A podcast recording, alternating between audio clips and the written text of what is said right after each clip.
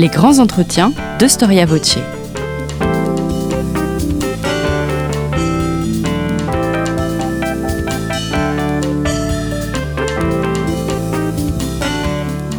On retrouve Christophe Dickès. Chers auditeurs, bonjour, bonjour à toutes et à tous et bienvenue pour cette nouvelle émission de Storia Voce, le podcast d'histoire et civilisation. Vous le savez, euh, nos podcasts sont gratuits. Nous avons fait le choix de ne pas faire appel à la publicité pour les financer. Alors si vous souhaitez nous soutenir, n'hésitez pas à faire un don à notre association en cliquant sur le lien indiqué dans la description de ce podcast. En faisant un don, eh bien nous vous offrirons un abonnement à Histoire et Civilisation. Merci d'avance. Jean Lopez, bonjour. Bonjour Christophe. Faut-il vous présenter à nos auditeurs? Vous êtes rédacteur en chef de Guerre et Histoire, auteur de très nombreux ouvrages sur le sujet. Vous avez, si je puis dire, votre ronde serviette chez nous et nous en sommes très heureux et très fiers. Vous venez de publier L'Armée Rouge, une compilation des articles de guerre et histoire aux éditions Perrin, une coédition donc, un très beau livre illustré bien évidemment avec de nombreuses cartes et j'ai décidé d'enregistrer deux émissions sur le sujet tant il me semble vaste et important. On laissera de côté Barbarossa que nous avons largement étudié, largement vu au cours de deux émissions. Donc nous verrons la semaine prochaine qui a eu la peau de la Wehrmacht. Est-ce que ce sont les Russes ou bien les Anglo-Américains ou bien les, Soviétiques Les Soviétiques. Euh, et cette semaine, eh bien, nous allons nous pencher sur les origines de l'armée rouge. Avant de considérer ses origines, peut-être pouvons-nous nous arrêter sur notre époque. Est-ce que l'armée rouge est toujours présente dans les mémoires? Est-ce que des pays vivent encore dans le souvenir de son nombre oui, je dirais que tous ceux qui se trouvent euh, à l'est de l'Oder, ou pour éviter de parler du problème allemand, ceux qui sont à l'est d'une ligne qui va de Varsovie à Bucarest, sont habités par euh, la, mémoire de, l'armée rouge. Euh, les Polonais, les Baltes, les Roumains, les Tchèques, les Slovaques, les Finlandais, tous ces gens qui euh, aujourd'hui sont dans l'Europe, mais aussi les Ukrainiens et les Russes bien évidemment, partagent une mémoire extrêmement conflictuelle sur cette armée rouge qui finalement n'a existé que pendant 27 ans, de 1918 à 1945. Après 1945, elle change de nom et elle s'appelle Armée soviétique. Donc oui, cette armée rouge est très très présente, que ce soit pour l'encenser ou que ce soit pour euh, euh, la rejeter complètement et voir en elle une sorte d'antéchrist. Le conflit ukrainien euh, garde cette ombre aussi? Oui, en tout cas du côté de la propagande russe, on agite sans cesse le spectre de ce que les Russes, les Soviétiques appelaient la Grande Guerre patriotique, c'est-à-dire la guerre de l'Union soviétique contre l'Allemagne nazie. Poutine se place en continuateur de cette lutte anti-nazie, ce qui lui permet au passage de diaboliser son adversaire en le traitant de néo-nazi. C'est évidemment de la propagande pure et simple qui n'a pas grand-chose à voir avec la réalité, mais il faut croire que ça fonctionne dans les têtes russes qui sont littéralement conditionnées à une sorte de, de culte de l'armée rouge et de la victoire de 1945. Hmm. Alors vous dites dès les premières lignes de votre introduction que cette armée est un cas unique dans l'histoire militaire. En quoi il s'agit d'un cas unique? Habituellement, une armée a un caractère national. Et très souvent, elle se définit comme apolitique. L'armée rouge, c'est un cas inverse. Ce n'est pas une armée nationale, c'est une armée qui se veut internationale, qui vise un objectif qui n'est pas un objectif national, un accroissement de territoire ou la défense, elle vise la révolution mondiale. Elle n'est pas apolitique, elle est au contraire complètement politisée, et il ne peut pas en être autrement. Elle vit en symbiose étroite avec un parti, et non pas avec un État, avec un parti, le Parti communiste. Donc là, vous avez un cas absolument étonnant, ultra politisé, transnational, visant des objectifs idéologiques et elle-même profondément idéologisée. Hmm. Venons donc aux origines. L'armée rouge ne s'appelle pas l'armée rouge au début, mais la RKKA. Quel rôle joue la révolution bolchevique dans sa naissance? Alors RKKA, ça veut dire euh, armée rouge des paysans et des ouvriers. Hmm. reprenons, si vous voulez, au moment où les bolcheviks s'emparent du pouvoir par un coup d'État le 25 octobre 1917 dans l'ancien calendrier russe, le 7 novembre 1917 pour nous. C'est un coup d'État d'une toute petite minorité, environ 100 000 bolcheviks, qui prennent le pouvoir à Pétrograd, puis ensuite à Moscou. À ce moment-là, l'armée du tsar, cette armée qui a été battue pendant la guerre de, de 14 face aux puissances centrales, Allemagne, Autriche, Hongrie et Turquie, cette armée du tsar est en pleine déliquescence. Et d'ailleurs, trois jours après leur accession au pouvoir, les bolcheviks enfonceront le dernier clou euh, du cercueil en démobilisant totalement cette armée. Mais immédiatement se pose pour eux un problème, c'est qu'il leur faut défendre leur révolution. D'autant plus qu'ils sont extrêmement minoritaires et qu'ils ont plusieurs adversaires qui vont être acharnés à leur perte. Le premier adversaire, c'est le pays avec lequel ils sont toujours en guerre. La Russie est toujours en guerre. C'est l'Allemagne et l'Autriche-Hongrie. La paix n'a pas été encore signée par les bolcheviks. Donc les armées allemandes et austro-hongroises continuent à avancer. La deuxième, ce sont les alliés, les Anglais et les Français, qui ne pardonnent pas aux bolcheviks ce qu'ils appellent une trahison, c'est-à-dire de ne pas honorer l'alliance du tsar. Hmm. Après tout, on a l'habitude en Occident à ce que, indépendamment de la couleur politique des gouvernements, les grands engagements soient soutenus dans la durée. Ce n'est pas le cas. Et enfin, une opposition interne, ça va être le mouvement contre-révolutionnaire des généraux blancs. Pour toutes ces raisons, euh, Lénine comprend qu'il faut absolument défendre, après avoir détruit l'armée tsar, tsariste, bah, il faut construire quelque chose d'autre. Ce quelque chose d'autre, c'est la RKKA, l'armée rouge des paysans et des ouvriers. C'est intéressant, mais chaque mot est intéressant. Euh, rouge, parce qu'elle est communiste. Elle n'est pas politique, comme nous disions tout à l'heure. Des paysans et des ouvriers, car ce n'est pas une armée nationale, c'est une armée de classe. Il n'y a pas de nom de nationalité. Il n'y a pas russe, il n'y a pas ukrainien dans RKK. Elle est donc transnationale. Elle est une armée de classe, c'est-à-dire qu'elle existe pour défendre les intérêts de classe, de la classe ouvrière et de la paysannerie pauvre, au nom desquels le parti bolchevique dit ou prétend parler. Alors, peut-être s'arrêter un peu sur la chronologie de sa naissance, parce que ça va permettre à nos auditeurs de bien comprendre la façon dont les choses se sont agencées donc prise de pouvoir le 7 novembre 1917 par les bolcheviks. Le 18 janvier 1918, le troisième congrès des soviets, qui est la réunion de tous ces, assemblées révolutionnaires à travers la Russie, décrète la création d'une RKK, d'une armée rouge, parce que il faut défendre la révolution. Lénine sanctionne par un décret qui est du 28 janvier 1918, si ma mémoire ne me trompe pas. Donc voilà, constituer une RKK. Euh, au même moment, Lénine est en train de discuter avec les Allemands et les Austro-Hongrois d'une paix dans une petite ville frontière qui s'appelle Brest-Litovsk. Il discute de la paix parce qu'il a compris que s'il veut consolider son pouvoir, il faut absolument un moment de un, répit, une paix pour triompher de ses ennemis intérieurs. Il n'a pas besoin en plus d'avoir la puissance allemande sur le dos. Donc en plein milieu de ces, discussions, Lénine accepte la création de cette RKKA dans un objectif bien particulier, j'insiste, elle est dirigée au départ contre les Alliés, c'est-à-dire contre les Français et les Anglais, qui voient évidemment très mal l'ouverture de négociations avec les Allemands et les Austro-Hongrois. Et Lénine sait très bien que ces Anglais et ces Français, mais aussi les Américains, vont tenter quelque chose. Et d'ailleurs, deux mois plus tard, euh, Français, Anglais, Allemands, euh, Américains, mais aussi Japonais, vont constituer de très grosses bases d'approvisionnement en logistique à Mourmansk, donc sur l'océan glacial dans le nord, et à Vladivostok, à l'autre bout de la Russie, en face du Japon.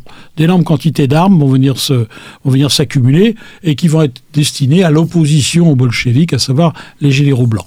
Donc le 18 juin, elle, elle vient sur les fonds baptismaux. Mais qu'est-ce que c'est que cette armée rouge au départ?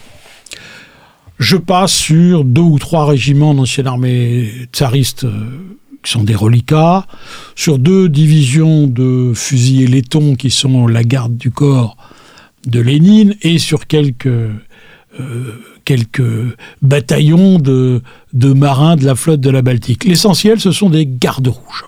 Des milices C'est une milice. Hmm. Ce sont des milices qui sont créées spontanément dans une entreprise, une grande entreprise, hein, les usines Poutilov à Petrograd en donnent une, une très grosse garde rouge de 3000 hommes, mais aussi par quartier. En général, ce sont des populations ouvrières qui s'engagent spontanément. Alors ce sont, des milices qui sont euh, qui n'ont qui n'ont pas d'uniforme, elles sont habillées à la diable, qui ne reconnaissent pas l'autorité militaire, qui n'acceptent pas d'utiliser le mot d'officier, le mot d'officier est banni, qui élisent leur commandant. Ils élisent leur commandant, et donc à titre temporaire, il est révocable à tout moment. Et ce commandant d'unité qui ne peut pas porter le nom d'officier, donc c'est fini, les lieutenants, les capitaines, les colonels, les généraux, tout ça n'existe plus, on dit simplement commandant. Ces commandants, lorsqu'ils émettent un ordre, cet ordre doit être discuté par l'Assemblée de la Garde Rouge. Discuté avant d'être appliqué ou ne pas être appliqué. Évidemment, on se doute que ces conditions euh, de défiance vis-à-vis de la force militaire, qui s'expliquent par, euh, je dirais, le lourd passé de répression populaire de l'armée tsariste, hein, les Cosaques. Les Cosaques ont souvent donné du clout sur les révoltes populaires en Russie, donc ça a laissé un très mauvais souvenir. Armée égale répression, répression du pouvoir central. Donc les gardes rouges ont voulu démolir tout ça et ils ont créé quelque chose de très spontané, de plutôt anarchisant en réalité. Quelle est la valeur de ces gardes rouges? Eh bien, on va vite s'en rendre compte parce qu'il se trouve que le 9 février 1918, les bolcheviks rompent les négociations avec l'Allemagne et l'Autriche-Hongrie à Brest-Litovsk. On ne s'entend pas, les revendications des Allemands et des Austro-Hongrois sont exorbitantes. Ils veulent en gros euh, un quart de la Russie, euh, enfin de, de, la partie ouest de l'ancien empire. Donc Lénine rompt. Que font les Allemands? Ils reprennent la guerre. Et l'on voit leurs armées s'avancer à nouveau. Et en face d'eux, les gardes rouges. En 48 heures, c'est réglé. Il n'y a pas plus de gardes rouges que de beurre en broche. Ils s'égayent comme une volée de moineaux. Ils sont dispersés très facilement. Lénine en tire la conclusion qualité militaire nulle. Le système des milices est inadapté. Il revient la queue entre les jambes à Brest-Litovsk. Ici, il l'appelle Léonine, que lui impose L'Allemagne. l'Allemagne. Mm. Et il décide qu'il y a un véritable problème qu'il faut maintenant prendre au sérieux, celui de la défense de la Révolution contre non seulement les Allemands et les Autrichiens, mais, aussi les Alliés Mm. et, et les Blancs, qui commencent à se, les généraux blancs, qui commencent à se regrouper dans le sud de la Russie. Ils sont pas encore actifs, mais ils sont déjà regroupés. Et Lénine sait qu'à un moment ou à l'autre, ils vont sortir. Mm. Et à ce moment-là, Lénine décide, bah, il faut, il faut quelqu'un pour s'occuper en propre de cette armée rouge, et il va chercher, Trotsky voilà, Il va chercher euh, Trotsky, donc c'est celui euh, qui, qui s'impose et euh, la première chose qu'il doit régler, au fond, vous le montrez bien à l'instant, c'est la question de l'encadrement.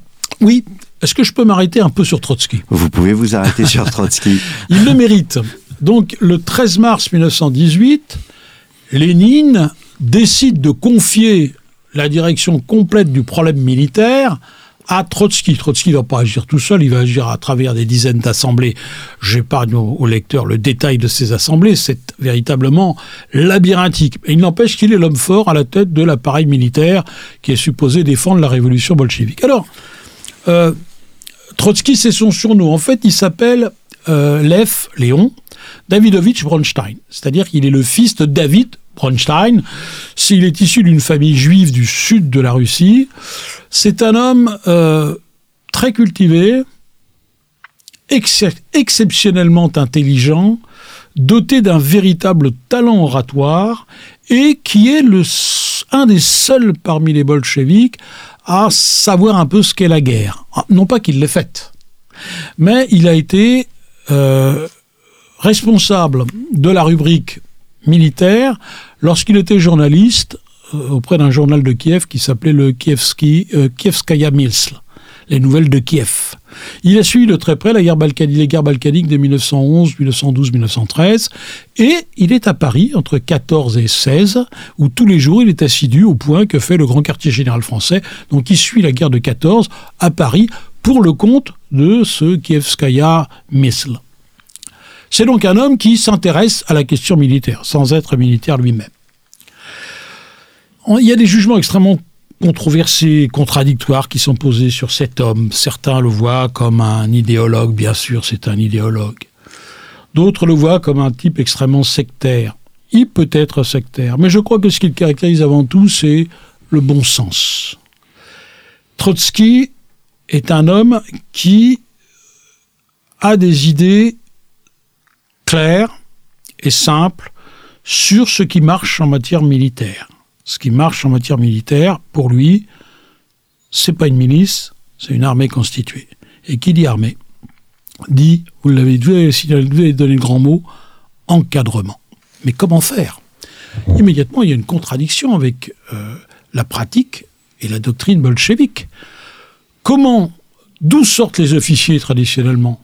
Eh bien, des classes bourgeoises ou aristocratiques. C'est elles qui donnent son encadrement traditionnellement aux armées. Mais ces classes bourgeoises et aristocratiques sont précisément les ennemis de la révolution bolchevique. Comment peut-on faire appel à des ennemis pour gérer l'armée qui est supposée défendre la révolution? Il y a une contradiction énorme. Lénine a toujours buté cette contradiction. Et Trotsky lui souffre la solution. Il dit, euh, camarade euh, Vladimir Ilitch, il faut faire appel aux anciens officiers et sous-officiers de l'armée du tsar. Comment mais, mais il faudrait leur mettre deux, deux, deux, bolcheviques derrière chacun avec un fusil chargé. Et Trotsky dit oui, c'est ce qu'on va faire. On va les appeler commissaires et on va flanquer, on va faire appel à ces, à ces anciens officiers du tsar, qu'on va appeler d'ailleurs Voyenspets, spécialistes militaires pour éviter le terme d'officier. Ce qui leur donne évidemment aucun avantage. Spécialistes militaires et Trotsky leur adresse un premier appel après le 25 mai 1918, parce que c'est ce jour-là que l'historiographie soviétique date le début de la guerre civile russe. et ça marche un tel appel? Je veux dire, enfin, le fait de mettre deux commissaires derrière une personne. Il y a quelques, il y a quelques milliers d'anciens officiers du tsar, dont certains très haut placés, qui vont répondre oui. Alors, certains tous par patriotisme, hmm. d'autres par ambition professionnelle, d'autres par opportunisme. D'autres par opportunisme. Alors parmi les premiers qu'on va voir dans la catégorie euh, des opportunistes convaincus qui deviennent de véritables communistes, on va voir un jeune lieutenant, Mikhail Tukhachevsky, qui a, qui a eu la même mésaventure que De Gaulle pendant la Première Guerre mondiale. Il est fait prisonnier au début de la guerre et il passe toute la guerre en Allemagne dans une forteresse à Ingolstadt où il a connu De Gaulle d'ailleurs mhm. très bien parce qu'il parle très bien français. Tourachevski, il a suivi les, les conférences militaires du capitaine de Gaulle en captivité. Il est rentré en 18 et lui va devenir un des principaux chefs. Il est tout jeune, hein, c'est le Hoche et le Marceau de la révolution bolchevique. Ça, à 28 ans, il va très vite se commander des armées et même un groupe d'armées à un moment. D'autres, je, pourrais citer euh, quelqu'un de comme euh, Alexandre Zvietchine, qui a été un très très grand général du tsar, bien que dans l'ombre, et qui est probablement la, le Clausewitz du XXe siècle, un des plus grands penseurs militaires de tous les temps, qui rallie aussi les bolcheviks, ou bien Boris Chapochnikov, qui a également été un chef d'état-major euh, de front, de, de front sous le tsar, et qui lui aussi va occuper un, poste très important dans cette armée rouge. Donc il y en a qui viennent, mais la majorité ne vient pas. Et il faut attendre à ce moment-là, au mois de juillet 1918, pour que Trotsky, alors là, cesse de faire appel à des volontaires et décide que c'est fini maintenant la bonne volonté et le volontariat. Maintenant, c'est la coercition et la conscription. Donc, tous les anciens officiers et sous-officiers de l'armée du Tsar doivent se présenter dans les commissariats militaires des districts et des régions de l'immense empire russe et se faire porter sur des listes de recrutement. Hmm. Le résultat, c'est qu'à la fin de 1918, vous avez une armée rouge qui est, qui est constituée de façon tout à fait curieuse par 5000 commandants rouges, c'est-à-dire des bolcheviks de base qui, ont réussi à avoir une petite éducation militaires, je pense par exemple au sergent Joukov ou au sergent Rokossovski, qui vont devenir euh, chefs d'escadron. Alors ça, c'est des commandants rouges, hein. c'est-à-dire c'est pas des gens d'origine aristocratique ou bourgeoise, ce sont de véritables prolétaires ou des paysans qui ont appris un peu les rudiments. Ils sont 5000, il y a 6000 commissaires politiques et il y a 165 000 Voenspets, c'est-à-dire spécialistes, militaires, essentiellement des anciens officiers du tsar. Hmm. On a une armée rouge qui ressemble pas du tout à ce que Lénine, tout à ces fantasmagories euh, miliciennes du début de 1918, ce à quoi Lénine, euh, s'attendait. Hmm. Il y a un autre homme qui se distingue dans l'évolution de la RKKA, c'est euh, Mikhail Frunze. Qui, qui est ce personnage et en quoi son rôle est déterminant Alors Frunze, c'est vraiment un commandant rouge. C'est un type qui vient d'un milieu populaire, qui, euh, euh, qui est un bolchevique de la première heure, à la différence de Trotsky. Hein, parce que ça, c'est un truc qui va pas servir Trotsky.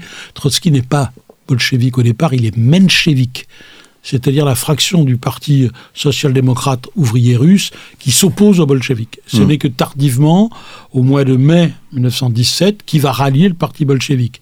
Donc Staline lui reprochera toujours tu n'es pas un bolchevique de la première heure contre nous, tu es un traître qui est rallié par opportunisme. Ça, ça, pèsera lourd. On ne peut pas adresser à, à Michael Frunze cette, ce reproche. C'est un bolchevique de la première heure, c'est un homme qui apprend le métier sur le terrain, il va commander euh, il est d'abord garde rouge, puis après il va commander un équivalent d'un régiment, une division, etc. Et puis, quand la guerre civile est gagné, c'est par les bolcheviks, c'est-à-dire grâce à cette RKK, cette armée rouge, qui finalement s'est pas si mal comportée, en tout cas mieux comportée que les armées blanches. Cette armée rouge a gagné la guerre civile. Donc en 1921, bon emballant, le nouveau régime soviétique stabilise sa situation. Hmm. Alors, mais peut-être avant d'arriver à 1921, je souhaiterais qu'on parle quand même des années 1919-1920 parce qu'elles sont marquées par un conflit. Et quel conflit? C'est celui avec la Pologne. C'est le premier grand conflit après 1918. Euh, en quelques mots, quelles sont les origines de, euh, de, de, de ce conflit? Et quand est-ce que se met aussi en place euh, la fameuse doctrine de l'extension indéfinie du système soviétique euh, qui se substitue à l'impérialisme russe? Alors, la guerre entre la Russie soviétique et la Pologne, c'est une guerre dans la guerre. Hein. Il, y a plusieurs, conflits. Il y a une guerre de la Russie soviétique contre les alliés occidentaux, contre les généraux blancs, euh, contre euh, divers partis de l'ancien système politique tsariste. Et puis, et puis, il y a cette guerre alors là contre un État, hein, jeune, une république qui vient tout juste de se constituer, c'est la jeune Pologne. Le conflit, il est alors là strictement, il est absolument classique. C'est un conflit territorial pour les Polonais. Les Polonais je vous rappelle que la Pologne n'existait pas jusqu'en 1918. Elle renaît finalement de l'effondrement de l'Empire russe, de l'Empire allemand et de l'Empire austro-hongrois. Hmm. Il se crée un vide là autour de la Vistule et euh, des gens comme Piłsudski vont ressusciter une république polonaise. Quelles sont les frontières de cette république polonaise? Alors, elle va grignoter un peu aux dépens de l'Allemagne, grignoter en Galicie au, détriment des, des Austro-Hongrois, mais le gros morceau doit être pris à l'ancien Empire russe.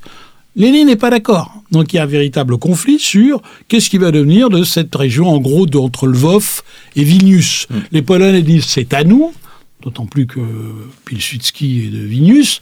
Donc euh, pour lui, c'est terre polonaise, c'est des terres très mêlées. Hein. Il, y a, il, y a, des Biélorusses, euh, il y a énormément de Juifs, euh, il, y a, il, y a, il, y a, il, y a, de tout là-dedans. Hein. Il, y a, des Polonais, mais à part dans les grandes villes, ils sont nulle part majoritaires. Bref, il y a un conflit là, territorial pour territorial, encore une fois, du point de vue polonais.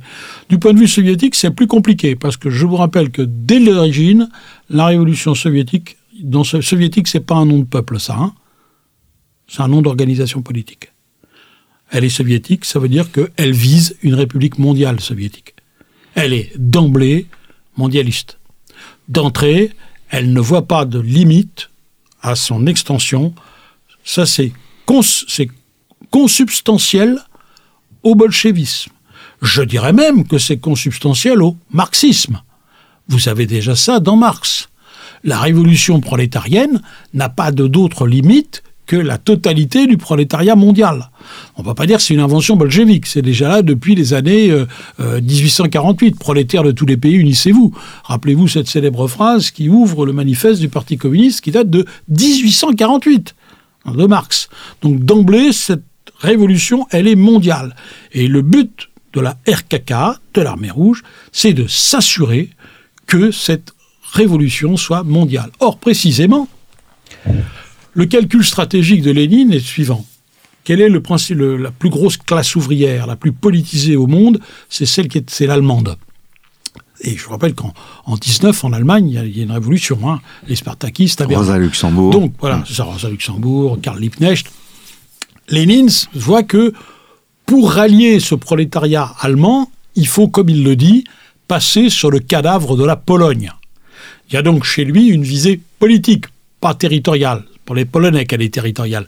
Pour Lénine, elle est politique. Il faut écraser cette Pologne qui s'interpose entre le faible régime soviétique à base russe essentiellement, et cette puissante armée prolétarienne qui, entre la Roure et la Saxe, promet une extension, alors là pour le coup mondiale, à cette révolution qui pour l'instant n'est que russe et périphérique. Mm. Ça, c'est le sens pour les bolcheviks de cette guerre. Alors cette guerre, elle, est, elle commence par un vaste succès euh, de Tourachevski, euh, puis euh, est battu de façon tout à fait cinglante sous les murs de Varsovie en 1920, en juin 1920. L'armée rouge reflue, elle est battue, c'est sa seule défaite hein, dans, cette, dans cette période, et la Pologne arrive à stabiliser très à l'est par la Pedriga en mars 1921, à stabiliser sa, sa frontière. Vous dites que c'est une guerre de pauvres, euh, à la ah différence de, de la ah de, l'Ouest évidemment qui est une guerre de riches entre guillemets. Ah oui, c'est une guerre de riches. Faut, faut, déjà voir. Hmm. On vit sur le pays, on est hmm. pieds nus, en plein hiver. Les, les, soldats soviétiques, soldats rouges, n'ont pas de bottes ils ont des, des, chaussons de tille, de paysans de tille, avec, avec des, euh, c'est les fameuses chaussettes russes dont ils s'en mitouflent. leur équipement, c'est tout et n'importe quoi. On mange un jour sur deux, parfois un jour sur trois. Il y a quasiment pas de service sanitaire. Il y a un fusil pour deux hommes. Quand ils partent au, à l'assaut avec une dizaine de balles dans leur, dans leur poche, c'est le bout du monde. Trotsky va passer son temps à s'occuper fort peu de stratégie, mais essentiellement à trouver à manger des bottes et un peu de combustible pour passer l'hiver. C'est vraiment, c'est une armée misérable. D'ailleurs, sans arrêt, cette armée, elle est, euh, elle est, elle est, elle est affublée d'un taux de désertion dont on n'a pas d'autre équivalent dans l'histoire, sauf peut-être dans les armées chinoises euh, du 19e et du 20e siècle, mais ça déserte à tout va. Euh, il y a sur 5,5 millions théoriques, d'effectifs théoriques de l'armée rouge en 1920, il n'y en a pas 700 000 qui se battent. Les autres, Trotsky passe son temps à courir après. Et, évidemment, euh, pour empêcher les gens de déserter, bah, au début, on utilise la propagande et la persuasion.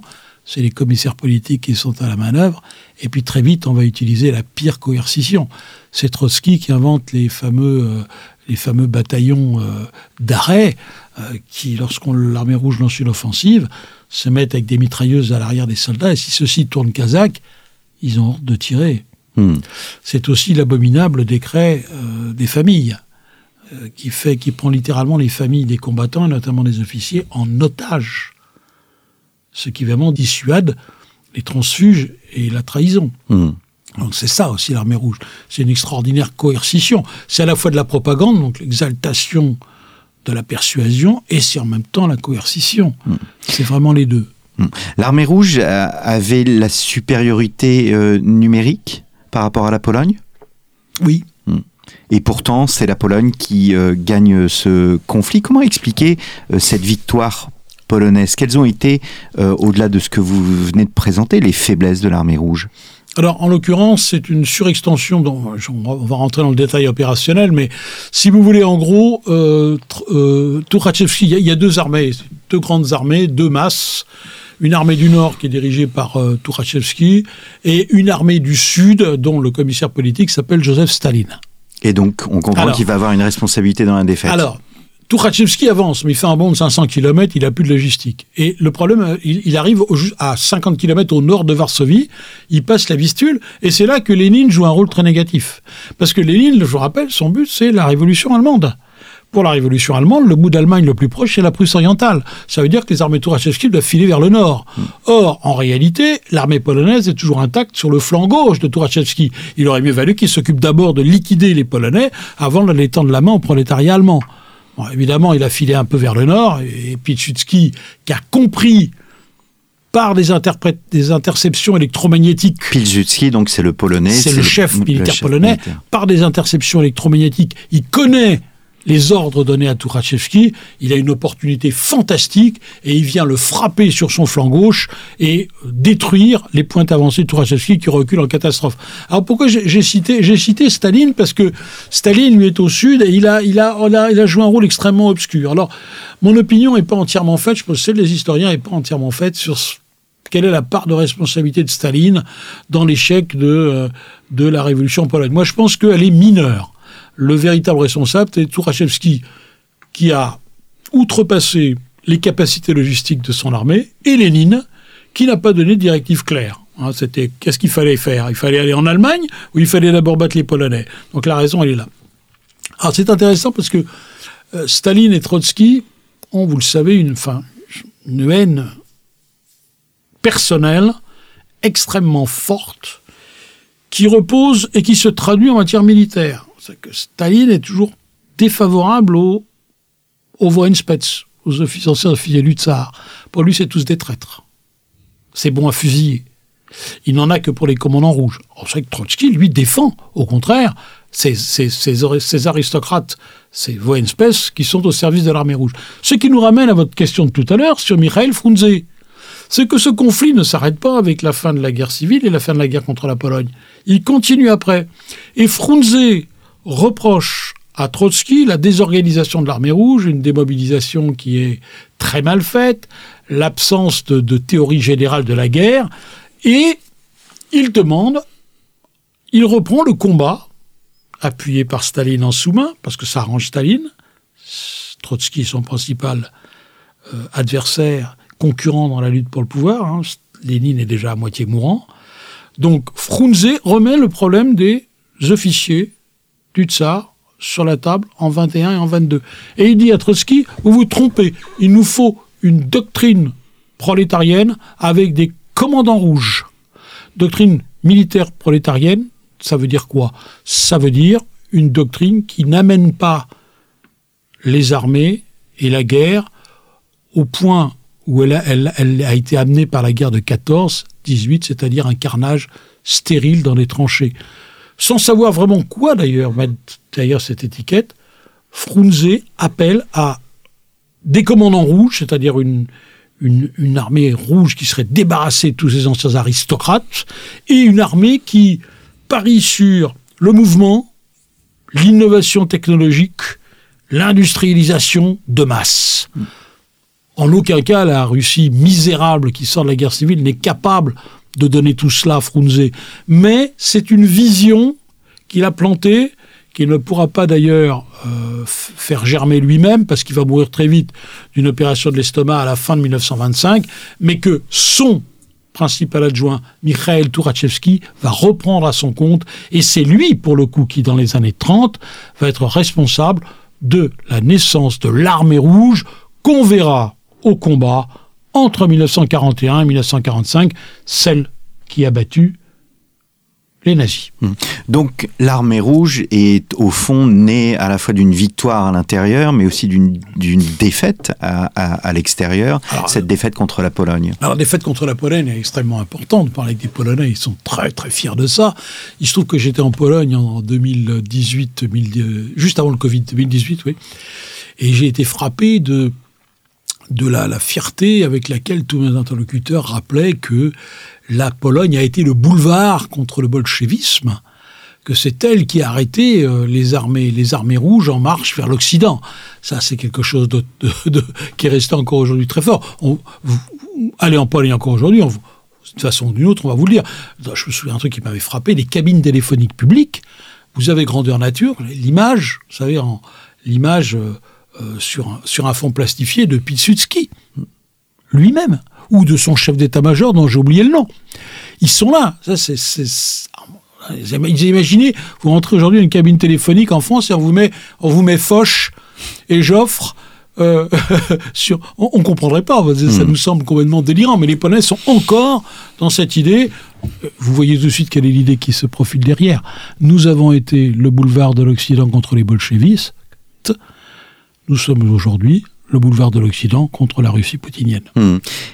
Et nous, Français, avons une part dans ce conflit puisque nous avons envoyé 1500 officiers, euh, dont un certain Charles de Gaulle. Alors, le capitaine de Gaulle, ah, c'est une. Ah, j'ai soulevé le problème avec des collègues historiens polonais au musée de la Résistance à, Varsovie, et euh, on a froncé le nez. C'est-à-dire que on m'a expliqué que le capitaine de Gaulle n'a eu aucun rôle notable dans euh, la réussite de la contre-offensive de Pildutsky. Je ne suis pas loin de le croire. De Gaulle est, euh, il a une, des professeurs de tactique, donc il va planter, euh, si vous voulez, des, des semences pour l'avenir de l'armée polonaise, mais dans l'immédiat, il n'est pas sur le terrain. C'est pas lui qui signale à Piłsudski qui a une opportunité en or. Non, hmm. c'est pas les Français. Là, il faut laisser aux Polonais ce qui leur appartient. C'est eux qui ont un système de décryptage exceptionnel avec de grands mathématiciens qui parlent tous russe, qui connaissent les Russes sur les bouts des doigts. C'est eux qui décryptent les messages, c'est eux qui en font part à Piłsudski, et c'est Piłsudski et son chef d'état-major, dont je n'ai toujours pas retrouvé le nom, qui va concevoir cette manœuvre décisive qui va être très rapide. Hein. Une semaine, l'armée rouge, toutes les pointes de Tukhachevski sont détruites. Et après, c'est le grand reflux vers l'Est. Hmm en attendant le grand retour en 1939. Mais ceci est une autre histoire. Merci beaucoup Jean Lopez d'être venu à notre micro. Nous nous retrouverons la semaine prochaine sur le thème qui a eu la peau euh, de la Wehrmacht? Euh, est-ce euh, cette armée rouge ou bien cette armée anglo-américaine? C'est ce que nous allons voir la semaine prochaine. Il me reste à vous remercier, chers auditeurs, pour votre fidélité. N'hésitez pas à vous rendre chez votre kiosque afin de vous procurer le dernier numéro d'Histoire et Civilisation. Je vous donne rendez-vous la semaine prochaine pour un nouveau numéro de nos grands entretiens.